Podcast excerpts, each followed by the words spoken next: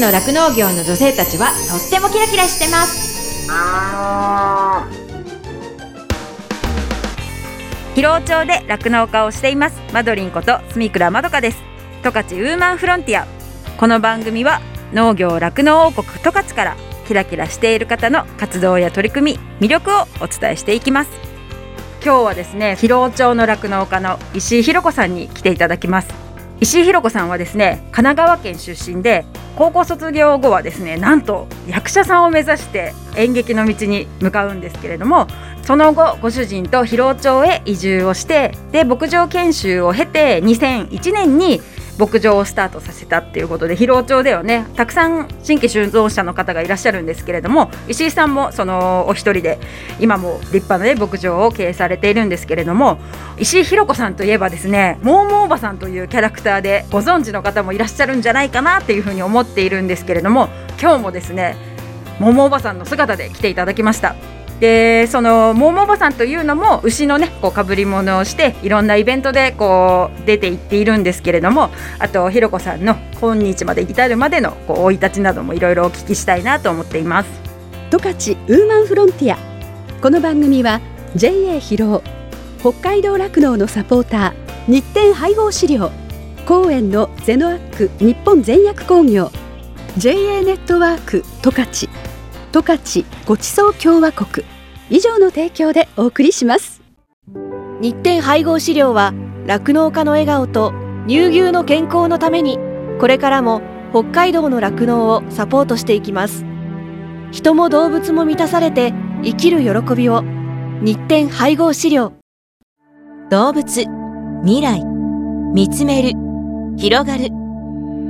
ゼノアック日本全薬工業は動物が持っている未来の可能性を見つめ見出し動物と人間との関係が今よりもっと輝かしく素晴らしいものに広がっていけるようチャレンジし続けます。十勝ウーマンフロンティア。十勝の酪農業の女性たちはとってもキラキラしてます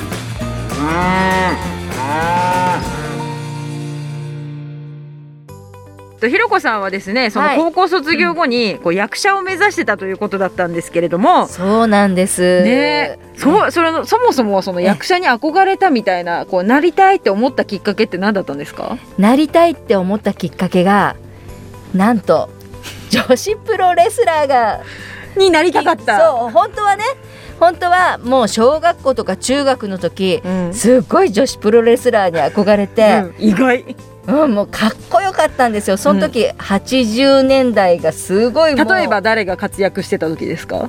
例えばジャガー横田、んうん。あと長与千草、えーライオネスアスカのクラッシュギャルズ。ビューティーってやつですよね。いや違う。あそれ違う。うんそうクラッシュギャルズっていうね、はいはいはい。うん、メンバーがいたり、うん。あとミミ萩原とか、全然わかんない。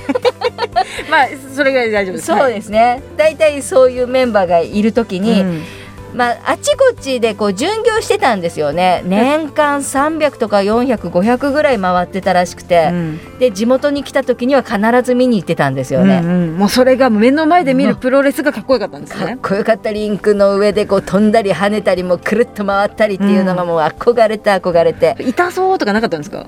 痛そうもあったけどもそれよりもかっこいい。素敵って思いましたね。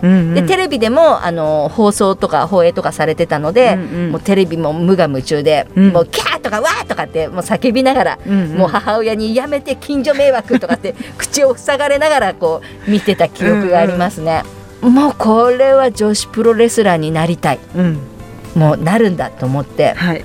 応募募集要項ね募集うん、そういうものを見て、でチェックするんですよね。どういう、まあどうやったらなれるのかとかっていうのを、うん。そしたら身長が160以上じゃなきゃダメだって書いてあったんですよね。なるほど。で私当時はい。156.5、まあ、今もそうなんですけど、まあ、もうちょっと低いかな今はね。まあでもちょっと足りないですね。そうなんですよ、うん。もうそこですぐ諦めましたね。あダメだ。身長足りない。あダメだと思って。うん。で諦めたんですけど、うん。女子プロレスラーをモデルにうんしたドラマをやってたんですよ。うんその時ね。えうん。輝きたいのっていうね。ドラマで。三原純子とかそういうメンバーが出てたドラマで。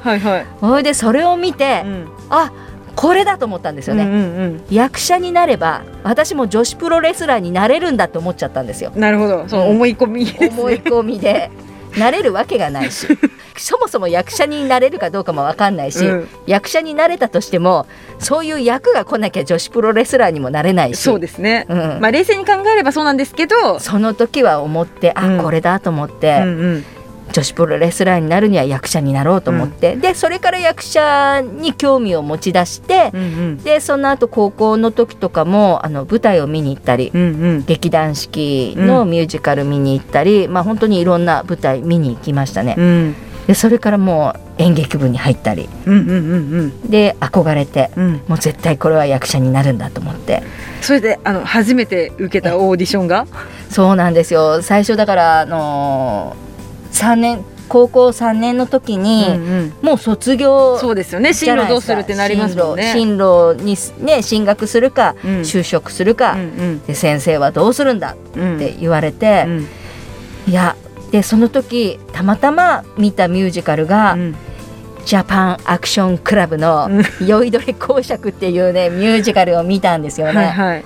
そうジャパンアクションクラブっていうのはあ千葉真一さんが、うん。あの主催している、うんうんうん今はどうなのかな？あるのかな、まあちょっとわかんないんですけど、うんうん。まあ、ジャックって言われて、うん。でアクション界のね、うん。まあ、トップの劇団。あ千葉真一がジャックって言われてるんですか？ええっとジャパンアクションククラブだからジャック。ジャック。ああなるほど、うん。はいっていう劇団っていうか、はいうん、そういう団体なんですけど、うん。でもここに入るしかないと思って、うんうん。で先生には進学も就職もしません。はい。私は役者になります。ドラマみたい、どうしたお前とかって言われて。でまあうちの両親とかも、そんなのなれるわけないじゃないまあっていう感じでは言ったんだけど、まあうん。私の中ではもう決まってるんですよ、うんうんうん。うん、もう進学も就職もしない。で先生にもそう言って、うん。まあ、私の意志が固いのが分かったんでしょうね、うんうん。分かった。じゃあお前がブラウン管に移る日を楽しみに待ってるとかって言ってくれて、はいはい。うん、ありがとうございます先生。で受けたのがはいジャパンアクションクラブです。はい でね行ったら千葉そうですね真一いるんですもんねいますいますとももうそれはそれだけではなくもう真田広之さんとかうんうんうん志保美悦子さんとかも憧れのスターがいるんですよ。もうキラキラですよねキラキラです。うんでもみんなあそこは何ですか挨拶を合唱してうん「おはようございます!」とかってうんうんみんな元気よく挨拶してるんですよね。でそれを見て、まあ、真似して私も「おはようございます!」とかって合唱しながら言ってみたり。で、まあ、オーディションを受けて、うんうん。まあ、いろいろ役者みたいな、うん。こうセリフのうんうん。オーディションとかもありまして、うん。あとはやっぱり体育系なのでアクションなので、うんうん。腕立て腹筋。あそういうのもあるんですねオーディションで、ええうんうんあったんですよね。うんうん。で最終的には面接ですよ。うんうんで第一段階の面接の時に、うんスターがずらっと並んでるんですね。あ緊張する緊張しますよね。うんでその前に一人ずつ呼ばれるんですよ。うんうんうんであ私真田さんの本当にファンだったので、うんうんあ真田さんの前に座りたいもう彼に面接してもらいたいと思ったんですけど、うんもう当たったのがその横のうん野際陽子さんですよ。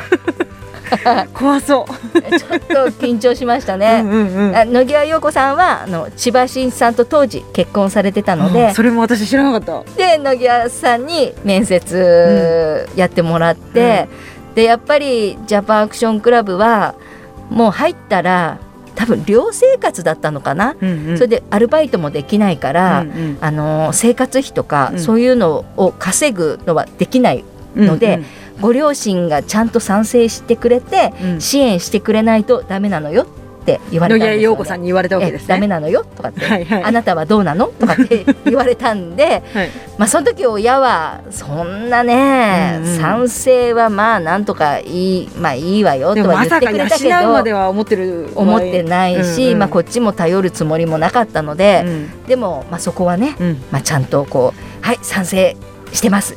もう大丈夫です。両親とももういくらでも援助してくれるって言ってるのでバッチリです。大丈夫ですとかって言ったんですよね。はいはい。まあじゃあそうなのっていう感じで OK になりまして、うん。で最後の最後のオーディションの面接があったんですよね。うん。それは千葉真一さんと一対一の社長最終的にね社長うとん。一対一の面接だったんですよね、はいはいあこの時も自分をもう本当にアピールしなきゃと思って、うんジャックに入るためのうん。オーディションを受けるために、君は何をやってるかねって言われたんで、はいはい。でそのオーディションを受ける前に少林寺を習ったのね。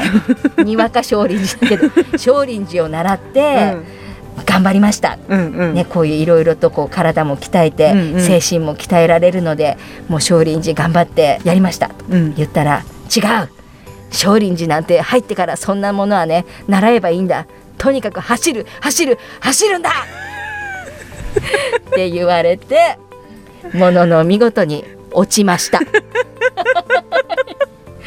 まあ走ることが何より嫌いな私だったので、うわもうこれはダメだなと思って。で案の定ダメでしたね。あ落ちーいました、ね、やーでも結構貴重な経験ですよね。そうですね。目の前にこう大スターがたくさんいて。もうねちょっと前までこう舞台でね輝いてる大スターが私たちのためにうん。集まってくれて面接してくれて、落ちましたけどね。いやーうんまあでもそれもなんかちょっとすごい、あの知ってる人たちっていうかね、ええ。大スターがいるからすごいミーハーな私はもうめちゃくちゃ面白いというか びっくりするような話でうんうん。感動したんですけど、十勝ウーマンフロンティア。まあでもね落ちてしまったからそういう役者の道には諦めたくなかったので、うん。親にはもう3年間あの時間をくれと。あ自由にさせてくれみたいな。そう。うん。でもうそれでも役者になれなかったら働くから。っうんうん。て言ってあの3年間、うん。うん、自由にさせてもらいました。うんでその後、まあちょっと自分でアルバイトしながら、まあ、ちょっとまだ家にお世話になって、うんうん。なりながらアルバイトしながらお金を貯めて、うん。で次に入ったのが、えー日本テレビ音楽学院っていうところに。あ専門学校みたいな感じですか？専門学校そうですね、ううん。んこの日本テレビが主催す主る催するその音楽、まあ、歌手とか、うん。うんあの役者を育てる学校ですかね。でそれの役者部門で入ったんですよね。うんうん。うん。でその時入って一緒になった仲間とその後一緒に暮らすことになるんですけど、うんうん。もちろん女性です。うん。はい、同い年だったんですよ。はいはい。でその当時あのそこの、えっと、入ったところのクラスのうん。他のメンバーがみんなもう自分たちよりもみんな年下なんですよね。うんうんうん私が19か20歳ぐらいの時に、うんもう他のメンバーが、まあ、14とかあまあ、12歳とかもいるし学校とか通いながらも行けるようなところもう通えるようなところだったのでなんすねあーなるほどなるほど、うんはいはい、だからもうみんな年下で、うんうんね、後に一緒に暮らす子だけが同い年だったんですよね。うんうんうん、でもちょっと話があってう、ん。二人おばさんだねなんて言いながら まあちょっと通ってて、うん。でその彼女は千葉に住んでて、うん。で私は横浜なのでちょっとそろそろ一人暮らししたいよねっていうので、二人でじゃあ住む？うんうん。っていう話で決まってで部屋も決めて、うん。まあ、お金も払ってうんでそれから親にあもう決めてからね。話そう。自己報告ですね。自己報告、うん。もう得意ですね私。はい。いや実はもうちょっとね一緒に暮らしたいっていう友達がいて、いい部屋があったんだけどもう今週中にお金を払わなきゃうん。ちょっと取られちゃうから、もうなんとか賛成してって親に言って、うんしょうがないわねみたいな感じで、うん。まあそれでこうお家を出るということですね。そうですね。うんうんうん家を出て。まあそれでね、まあお家を出てお友達と二人暮らしをしながら、うん。その学校に通って。学でその後、まあそこを卒業したところで別に役者になれるとかそういそう保証があるわけではないから、うん。うんうん。まあでその後どうするか決めなきゃいけないですよね。そうですね、うんでその後まあやっぱり劇団に入りたいと思って、そのオーディションとかいろいろ載ってる雑誌を調べたら、うん。もう一つのこう劇団がありまして、うん。でそこは舞台が年に一度踏める、うんうん。シアタープルっていう、うんうん。なんか名前だけは、うん結構有名なんですけど、うんでそこの舞台に立てるっていうのが書いてあったので、うん。あここだと思って、うんうん。でそこのオーディションを受けてう、んでそこの劇団に通いましたうんね。うん。まあでもねそうやってさうん。劇団員って結構大変なんですもんね。その、大変。なんだろうチケットを売らなきゃいけない。そうそうそうそう。自分が出る舞台のチケットを売らなきゃいけないとそうなんお金もないしでアルバイトしながら稽古に行くっていう、うんうん。みんな大体そんな感じだったのでう、んうん。お金がなかったのででいざね、舞台踏めるよってなっても、うん。そうさっき言ったチケットノルマがあったんですよね。うんうん。しかも役によってね。そうなんですよ。私なんかあちょっとねペイペイだったので、うん。役もそんなでもなかったので20枚あったかなぐらいなんだけどでもねでも20 1枚4,000円ぐらいしたんで。うんうん。だからでちょっといい役とかもらえると、もっと増えるんですよねもう俺なんかチケット立っちゃうよぐらいに、うん。そのお友達がね。そうそうそうそう。んんんんでそんな感じで、まあ、1年してこうシアターブルの舞台には出れたんですけど、うん。やっぱりちょっと自分の考えてるやりたいような方向の芝居ではなかったのうで、ん。でまた2年目でまたね舞台があったんだけど、うん。あこれまたチケットノルマかと思って、うんいうん。やもうお金がないっうんていうので何人かでもうやめましたねそこは。まあでもそれでもやっぱりまだそうですね。でその役者はやりたい。うん、そこの劇団で知り合った人が、うん。児童劇とかもともと劇団四季とか、うんうん。こう子供向けのミュージカル「アニー」とか、うんうん。そういうのが好きだったので、うん。あ児童劇団もいいなっていうので,、うんうんうん。でこういうのがあるよってその劇団一緒だった子に教えてもらって、うん。で児童劇団うんに行って、まあ、うん。そこでもオーディションを受けてう、んで受かってでそこの児童劇団員になったんですよね。うんうん。でそこではと小学校周りとか、うんうん。あとはまあその町の会館ですか、うんうんうんうん。結構広い、うん。うん舞台でやらせてもらったんですけど、でそんな感じでそれはあの着ぐるみとかでもなくて？あそれは全くま何も、まっさらなやつで、うんそうですね、んうんうん。このまんま。ででやりましたね。子供たちの前で演劇をするっていうそうですね。ところでやってて、はい。日本昔話の話とか、まあ、アラジンと魔法のランプとか、そういうよそうのな子供たちのこう絵本とかそういうのになるようなうん、物語をやってたっていうそうで感じですすね。ね。うん。でやっぱり、まあ、そういう感じではやってたんだけども、うん。また違う知り合いに、うん。その着ぐるみ、うんうん。ここから入りますね。着ぐるみはいを着て、あの芝居をする劇団があるんだよって、うんうん。でちょっと私関わってるから一緒にちょっとやってみない？って言われて、うん。でそこから入ったんですよね。あその着ぐるみとかをそうですね、扱ってる、うん、劇まあ団に、うん、入って。うん、入って入って劇団員ではないんですけど、うんうんフリーで、うん。うん、関わらせてもらって、うんうん。でそこでも日本昔話とか、うん。あとグリム童話とか、ううんんそういった向こうのあのお話、うんうん。そういった話をする芝居をうん。やって、でやっぱまあ、うん。まあでも本当にそれが桃坊さんの元になってるっていう元になってるっちゃ元になってますよね。うん、そういう子供向けにというか、そうですね。多分そのそれ前までだとあの大人も見るような舞台うん、そうですだね。から、まあ、それがその、の子供向けみたいな風にでその対応の仕方もやっぱちょっと全然違うじゃないですか、うん。それで多分今の桃坊さんはみね元になってるところなのかなっていう風には思いますよね。やっぱり芝居として子供向け子供でも大人でも楽しめるミュージカルに憧れてずっと憧れてたので,、うんうんでその劇団を関わるようになっうて、ん。もうなんか子供たちもねキラキラした目で見てくれて、うんうんうん本当に。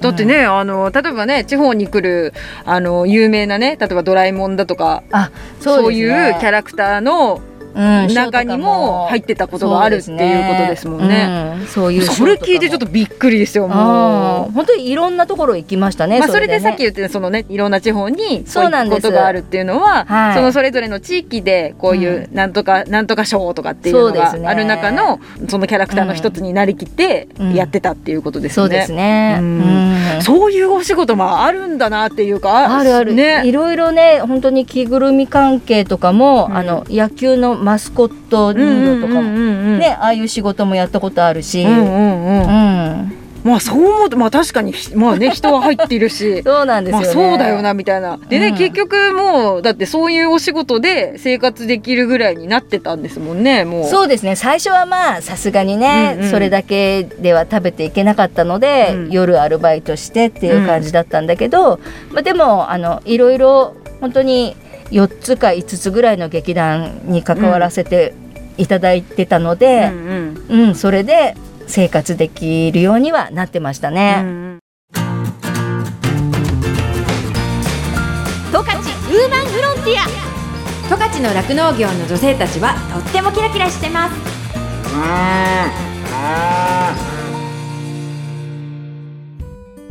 エンディングですこの番組のブログもありますので FM ジャガのホームページからチェックしてくださいね。再放送は毎週火曜日の夜7時から7時半です。放送後は YouTube そしてポッドキャストでも聞くことができます。十勝ウーマンフロンティアで検索してくださいね。感想やご意見もメッセージとしてお待ちしています。宛先はですねメールで jaga.jaga.fm jaga.jaga.fm になってます。この後はこの番組を支えてくださっているスポンサーさんからの大事なお知らせタイムです。最後まで聞いてくださいね。十勝ウーマンフロンティア。ここまではマドリンこと住倉まどかがお送りしました。どうもありがとうございました。日展配合飼料から大切な子牛に 6g のおまじない。哺乳子牛用サプリメント子牛の味方のご案内です。子牛の味方は初乳に含まれる免疫グロブリンの吸収率を高めるオリゴ糖を原料とする子牛用サプリメント。免疫グロブリンは出生後の子牛が初乳を飲むことで吸収しますが出生後24時間を過ぎると免疫グロブリンの吸収ができなくなってしまいます。子牛に初乳に含まれる免疫グロブリンをできるだけ早く多く吸収させることは子牛の健康な成長のためにとても重要です。日展配合飼料の子牛の味方は初乳中の免疫グロブリンの吸収をサポートするサプリメント。使い方は簡単です。初乳に子牛の味方を一歩を混ぜて飲ませるだけ。分娩後1回目と2回目の哺乳の時にご使用ください。免疫グロブリンの吸収を高め感染症などからあなたの子牛を守ります。子牛の健やかな成長のために 6g のおまじない子牛の味方は日展配合飼料から発売中です。日展配合飼料からのお知らせでした。JA 疲労からのお知らせです。疲労町では新規就農希望者を募集しています。現在疲労町の酪農家の半数以上が新規就農者によって経営されており道内有数の新規就農受け入れ地域となっています。将来酪農家になりたい。動物が好き。酪農に興味があるなどまずは農業のきっかけを疲労町から始めてみませんか？大切なのは酪農をしたい酪農経営をするという夢を諦めないことです。サンタの町広尾町があなたの夢を応援します。詳しくは JA 広尾内の広尾町担い手センター電話番号01558の2121までお問い合わせください。広尾町は新規就農を目指す皆さんをお待ちしています。JA 広尾からのお知らせでした。私自身もですね疲労町で酪農していてその仕事自体はそのまあ、冬はね寒かったりとかあと大雨が大変とか大雪が大変とかすごい大変なこともいっぱいあるんですけれどもそれでも頑張ろうっていうふうにさせてくれる牛たちとあと一緒にこう頑張れる仲間がいるっていうのがすごく大きくってそういう仲間がいるからこそ続けていきたいしここに住んでいきたいなっていうふうに感じれたところでもあるのでその人の温かさが自慢の広尾町でねぜひたくさんの人に酪農を始めてほしいなっていうふうに思っています。JA 更別からのお知らせです。